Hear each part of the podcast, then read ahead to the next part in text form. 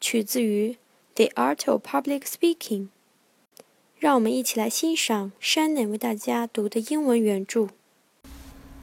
Clarify your ideas by putting them into words. The talker gains as much from his conversation as the listener.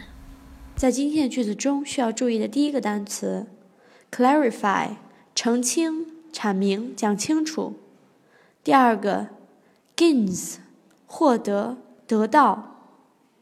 第三个，conversation，谈话、交谈。在句意方面，阐明你的观点，通过把它们转变成文字。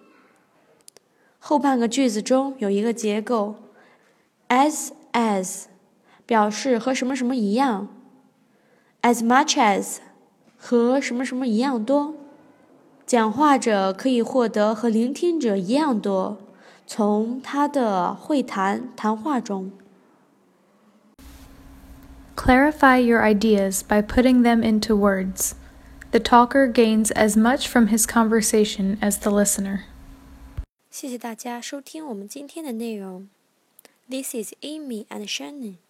如果喜欢我们的内容，请把我们的微信公众号“智野英语” 推荐给您的好友。